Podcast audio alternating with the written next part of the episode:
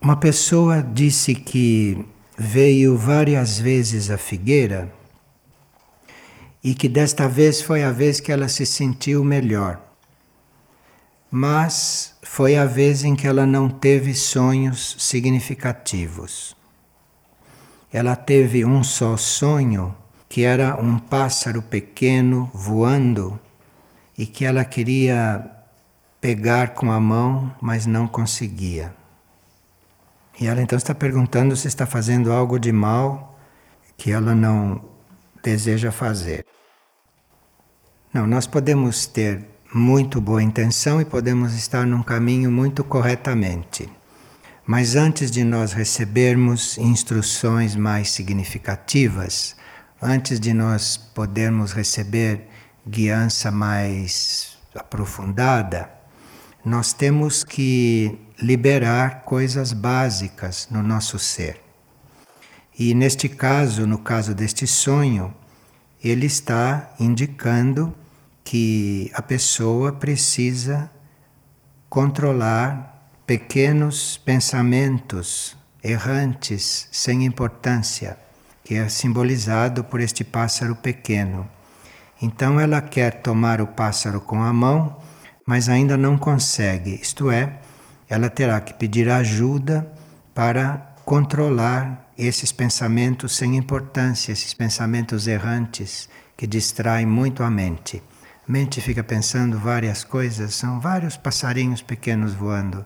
Então precisa acabar com isto para que a gente possa ter a mente usada para coisas mais profundas, para coisas mais amplas. Pessoa diz: Essa é a primeira vez que venho à figueira e esta noite eu sonhei que perdi alguns dentes. O que eu posso aprender com isto? Bem, se você chegou aqui e logo sonhou que está perdendo os dentes, é um bom sinal, porque a atual dentição dos seres humanos deve mudar. Aliás, já está mudando. Eu conversei com alguns dentistas que observaram que as, as crianças já estão vindo com situações diferentes, até com dentição diferente. Então a dentição está mudando à medida que o homem vai se sutilizando. Então a dentição não vai ficar assim como está. Há vários dentes que foram feitos porque o homem comia coisas muito grosseiras, muito duras, muito rígidas. Então a dentição surgiu para esse tipo de homem, para este tipo de ser humano. Mas à medida que os seres humanos forem se sutilizando, foram deixando a carne animal, por exemplo, a dentição tem que mudar, porque essa dentição foi feita para comer o que homens primitivos comiam ainda está aí. Mas ela não corresponde a uma vida sutil, ela não corresponde a uma alimentação sutil. Há pessoas que têm certos tipos de alimentação para a qual certos dentes são completamente inúteis porque não comem coisas tão duras que precise desse tipo de dentes. E assim por diante. Então, se a dentição no sonho está mudando, se os dentes estão caindo, é sinal que uma mudança está se operando na pessoa. E mesmo que ela não vá mudar a dentição fisicamente durante aquela encarnação, já está havendo uma mudança nela que corresponde a esse nível da vida dela. Agora, quando nós sonhamos que os dentes estão caindo, também pode estar indicando que nós estamos falando coisas que não devemos falar, que estamos pronunciando palavras inadequadas. Isto o sonho pode estar indicando. Esteja outra interpretação do sonho. E que nós então teremos que tomar mais cuidado com o que falamos, com o que dizemos. Porque quando a gente usa um palavreado inadequado, quando a gente fala de uma forma negativa ou de uma forma uh, agressiva, ou qualquer tipo de palavra que não esteja de acordo com o nosso nível de consciência, isto entra na conta kármica dos dentes, são os dentes que pagam. Então, são os dentes no corpo físico os primeiros a pagar por isto. E depois vem outras partes do corpo. A garganta, a voz, a laringe, não é? tudo isto entra na conta kármica de uma palavra inadequada, de uma linguagem inadequada. E os dentes representam diretamente o uso da palavra. É como se os dentes ficassem fracos quando nós falamos mal, quando nós falamos de coisas negativas. Os dentes vão ficando desvitalizados, os dentes vão perdendo a força, porque os dentes estão recebendo diretamente esta, esta vibração da voz, daquilo que se passa por eles. Então, toda esta área fica bem prejudicada com o uso da palavra. Isto o sonho pode estar indicando. Como também pode estar indicando que a pessoa vai entrar em um ciclo, em um período de eliminação de forças instintivas, porque os dentes também podem estar representando as forças instintivas.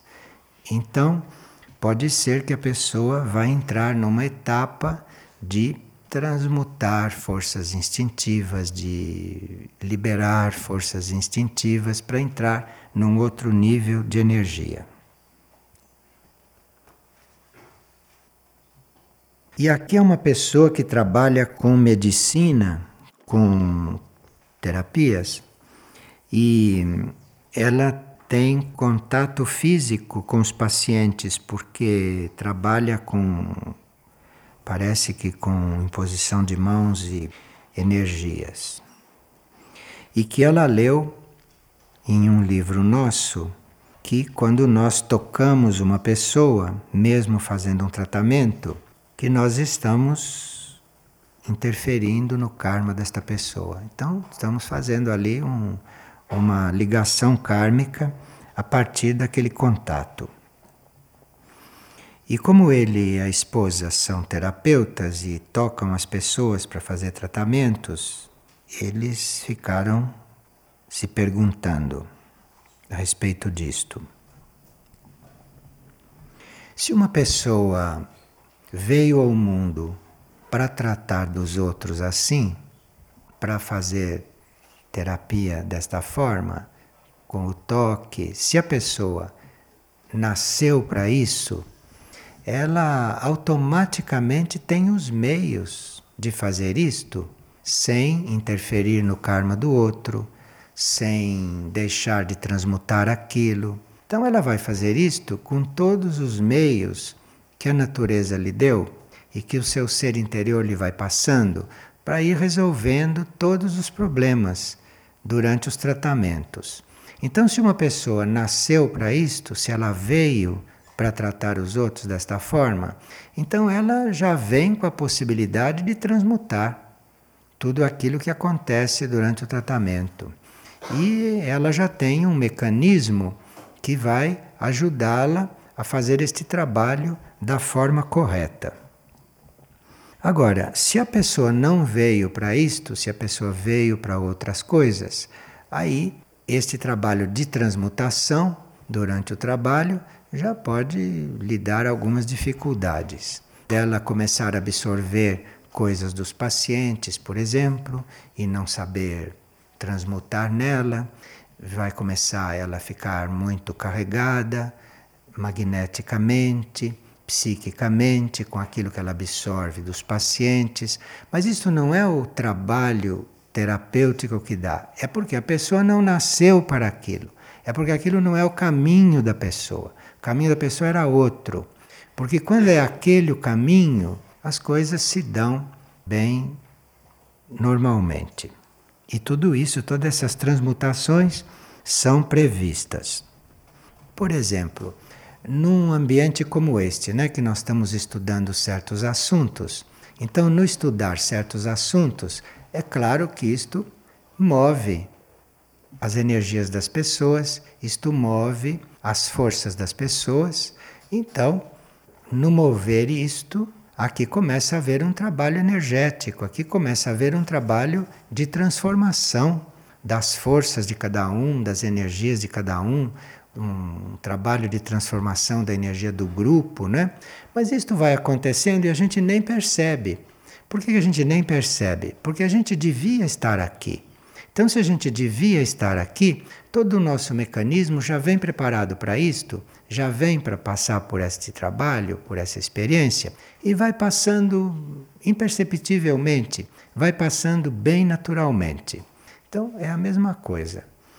Sempre nós estamos sendo transformados, onde quer que a gente chegue, a gente está sempre sendo transformado. O importante é estar onde deve estar.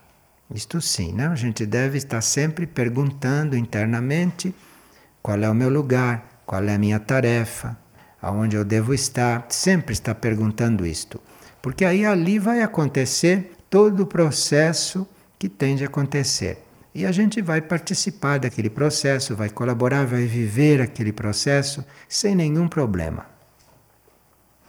Nós encarnamos com todos os elementos que necessitamos para viver aquela vida, para passar pelas experiências daquela encarnação.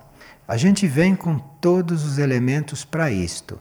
Então, o importante é a gente estar sempre perguntando internamente se a gente está no caminho, se o caminho é aquele mesmo. Porque se for, a gente veio totalmente equipado para desenvolver aquilo até o fim. Aqui o pensamento do dia diz que aquele que consegue desapegar-se da emoção, mesmo quando continua a senti-la, torna-se verdadeiro senhor dela. Sim, porque se nós temos corpo emocional, se nós temos corpo astral, a emoção é uma secreção desse corpo. Esse corpo é como se ele sua, o corpo físico sua, o corpo emocional tem emoção. Agora, isso enquanto você está dentro de um corpo emocional, enquanto você não desencarna do corpo emocional, emoção é uma coisa que faz parte do seu conjunto, faz parte daquilo que corre pelos teus corpos. Agora, se nós temos corpo astral e se naturalmente, normalmente, sentimos a emoção deste corpo em certos momentos, nós temos que nos desapegar desta emoção. Não temos que nos confundir com esta emoção. Temos que nos confundir com isto. Isto é coisa daquele corpo. Então você vê que aquele corpo está com ares de estar emocionado, você se desapegue disto. Não se envolva com isso, não se identifique com nenhum tipo de emoção. Não se identifique, embora você esteja passando por aquilo, porque é um corpo seu que está, está suando aquilo. Então você não. É só não se identificar com aquilo. Porque no momento em que você não se identifica com aquilo, você pode controlar esta emoção, você pode guiar esta emoção e você pode até eventualmente usar esta emoção de uma forma positiva, usar esta emoção de uma forma evolutiva. As emoções são transcedidas na hora em que você coloca sua mente em um assunto superior e além daquela emoção. Então, digamos que você seja solicitado por uma emoção. Você pega a sua mente e coloca em um assunto além de tudo aquilo. Você coloca a sua mente num assunto superior e deixa a sua mente lá. Com isto, esta emoção vai sendo diluída ou vai sendo redimensionada e as coisas vão se resolvendo. Você não vai resolver a emoção no nível dela. Você vai resolver a emoção é colocando o seu pensamento numa coisa além daquela emoção, num valor mais alto do que o valor daquela emoção. Então você pode até estar muito emocionado com alguma pessoa, por exemplo. Aquela pessoa pode estar te emocionando.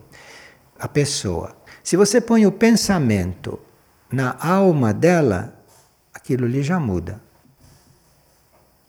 E a mesma coisa você, porque você pode estar emocionado é no nível astral. Ali é que a gente fica emocionado. É no plano emocional. Então você se coloca com a mente num nível superior, num nível mais elevado, que aquela emoção vai se resolvendo. Então aqui nós não trabalhamos com a energia emotiva, nós não trabalhamos aqui com emoções. Isto não quer dizer que as pessoas não tenham emoções, mas aqui nós não trabalhamos com isso. Nós trabalhamos com pensamento, pensamento mais trabalhado, mais elevado. Nós trabalhamos com certas leis espirituais no plano da mente das pessoas, assim externamente. E a energia espiritual se encarrega da pessoa. A energia espiritual é que trabalha a pessoa de um modo geral.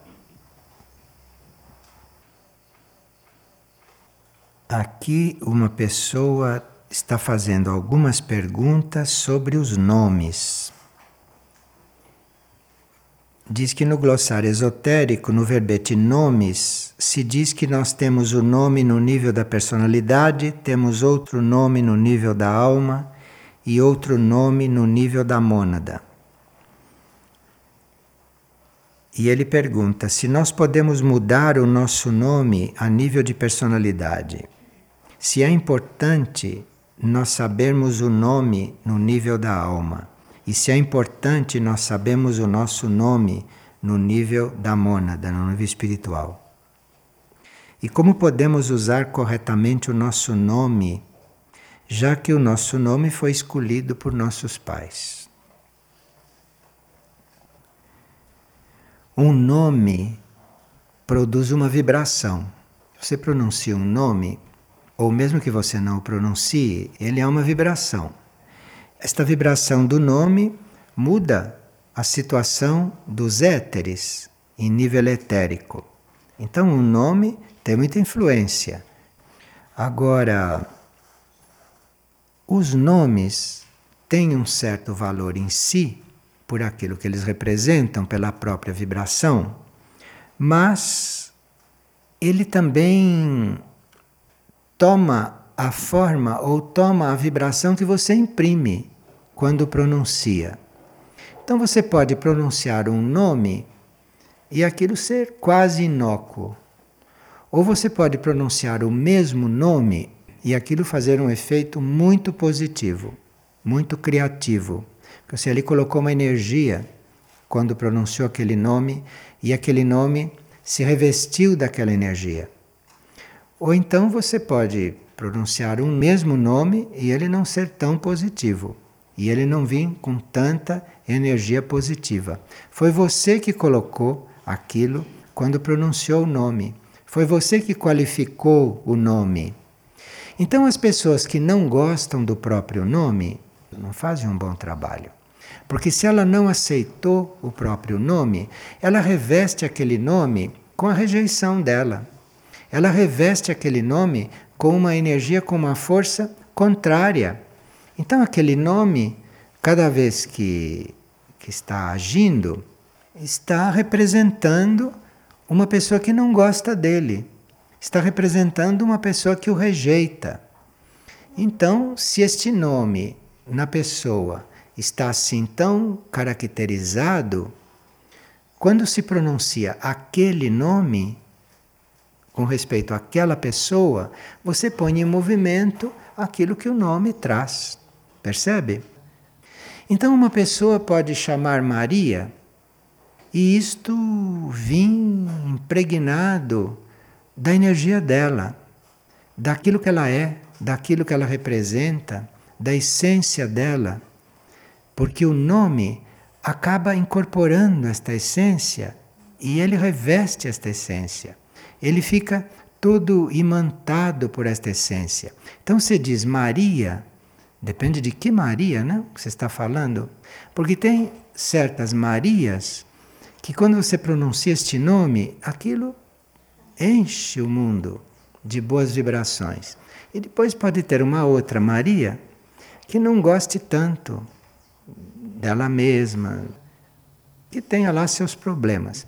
Então, Maria, se referindo a ela, já não emite a mesma coisa. Percebeu? Não é o nome, é aquilo que está, aquilo que o nome incorporou. Então, se nos deram um nome, dependendo do, da nossa atitude diante daquele nome, é o que aquele nome vai irradiar. Não importa se foi você que se escolheu ou se foi seu pai que te deu. O nome que te deram depende da atitude que você está aí, depende de como você aceita, como você o recebe, depende do que você faz dele, de como você está se trabalhando com aquele nome. Então aquilo vai formando um núcleo de radiação. E você construiu aquilo, você foi construindo aquilo. Tem todas estas coisas com os nomes. Tem pessoas que dizem: esse nome é bonito, aquele não é. Ela já já estragou aquele nome que ela não acha bonito. Ela já estragou porque ela emitiu para lá uma carga que aquilo ali ficou carregado. E cada vez que ela pronuncia aquele nome que ela não gosta, ela não vai emitir uma boa coisa. E agora, certos nomes com o uso, o uso, né? Porque bem nomes muito antigos, com o uso vão ficando caracterizados. Então tem certos nomes que têm uma força muito característica, porque foram nomes usados por seres ou usados por hierarquias que imantaram aqueles nomes e aqueles nomes ficaram energizados. E até hoje, quando você ouve um nome se referindo a um ser que o imantou, se referindo a um ser que o trabalhou, este nome tem força até hoje. Então, quando você diz Francisco, há muitos Franciscos. Mas quando você diz Francisco de Assis, isto aqui toma um outro, uma outra conotação. Aquele é um outro Francisco, é o mesmo nome, mas o que ele impregnou, o que ficou impregnado ali, é algo que tem força até hoje. Então, assim são os nomes das hierarquias, assim são os nomes uh, já trabalhados, ou os nomes ligados a certas coisas muito positivas e muito conhecidas nesta linha. E é válido também o contrário. Agora, nós estamos falando de nomes de uma forma geral, de um modo geral. Estamos falando do nome da personalidade porque nem todos nós escolhemos o nome que nós estamos usando, né? Então, estamos falando de nome aqui, neste nível. Mas, se você chega a ficar conhecendo um nome que você tem no nível de eu superior, no nível de alma, isto aqui já é diferente. Aquele nome que você ouviu no plano interno, o que você encontrou no seu interior, aquele nome é um revestimento para um núcleo seu muito ativo, um núcleo de forças teu. Então ele já está com a sua qualidade. Ele não foi colocado aqui, não foi ninguém que pôs aquele nome. Aquele nome interno que você ouve na alma, aquele é o revestimento de um núcleo seu. Aquilo é um, é um revestimento de algo que você tem dentro e que está representando como revestimento a tarefa daquele núcleo. Então, internamente, ninguém escolhe um nome para ele. Internamente, o nome surge como revestimento de um núcleo, como capa de um núcleo, e que traz ele como nome a energia do núcleo e a energia da tarefa que aquele núcleo tem que, que resolver, a tarefa que aquele núcleo tem que cumprir. Então, se nós chamamos o nome de algum de nós aqui, cabe a nós estar eh, usando corretamente este nome, para ele se tornar uma coisa positiva. Agora, se você um dia ouvir o seu nome interno, se você ficar sabendo o seu nome interno, ali está a tua tarefa já clara naquele nome. Então, enquanto aquela energia vai se manifestar, enquanto aquela tarefa vai se desenvolver, o nome é aquele. Mas se aquela tarefa é cumprida, se aquele núcleo já cumpriu e se outro núcleo vem à tona, ou se aquele núcleo se renova para outra tarefa, o revestimento é outro e o nome muda. Então, nós podemos ouvir um nome interno e aquilo pode servir por um tempo. Aquilo está revestindo um núcleo de energia, aquilo está revestindo, aquilo está representando uma tarefa, e no momento em que aquilo tudo mudou, você vai ouvir outro nome lá dentro. Isto às vezes acontece na mesma vida. Agora, e o mesmo lá no espírito, o mesmo lá na mônada. Mesma coisa. O nome na mônada, o nome no espírito, quando você ouve, quando você fica conhecendo, aquele nome, ele reveste a trajetória da mônada. Então, se você ouviu o seu nome monádico, ali está a sua trajetória cósmica naquele nome. Então, os nomes são indícios e os nomes são coisas existentes realmente dentro de nós. Então, nós temos um nome aqui fora, que é para uso aqui. Temos um nome na alma, que qualifica a nossa tarefa que indica a nossa tarefa. Porque se você ouve um nome de uma alma, pelo som do nome, pela vibração do nome, você sabe que tarefa é daquela alma. O nome representa a tarefa da alma. Então, se você ficou sabendo um nome interno de alguém, você ficou conhecendo a tarefa dele. Porque aquilo está naquele nome, aquilo está como parte daquele nome. Ou se você percebeu, ou se você ficou conhecendo o nome monádico de um indivíduo, o nome espiritual de um indivíduo, aí você ficou conhecendo a trajetória dele, você ficou conhecendo o destino dele, você ficou conhecendo o caminho cósmico dele. Então, os nomes nesses outros planos não servem para a mesma coisa que servem aqui. Você vai saber o nome de uma alma ou o nome de um ser no nível da alma quando você precisar conhecer a tarefa dele por alguma razão, ou para cumprir aquela tarefa com ele, ou para ajudá-lo no cumprimento daquela tarefa, porque através do nome você vai ficar bem íntimo daquela tarefa. Você vai ficar conhecendo aquela tarefa pelo nome, nome dele. E da mesma forma, se chegar um momento em que você tenha que hum, ajudar no percurso cósmico de um indivíduo, se você vai ter que ajudá-lo a desenvolver a sua vida cósmica, você vai saber o nome dele. Porque é a vibração daquele nome que vai te dar o conhecimento de tudo o que você vai ter que manifestar realizar. Essas coisas são conhecidas não mentalmente. Essas coisas são conhecidas por percepção, ou por intuição, ou por um conhecimento interno. Não tem método. Você, se soube o nome, se você soube o nome em nível de alma, você naquele momento ficou sabendo qual é a tarefa. É a mesma coisa, o nome e a tarefa é a mesma coisa. Isto não é plano mental, isto é outro plano. Você soube o nome, sabe a tarefa. Você soube aquele nome, conhece o destino, conhece a trajetória cósmica daquela mônada, do indivíduo.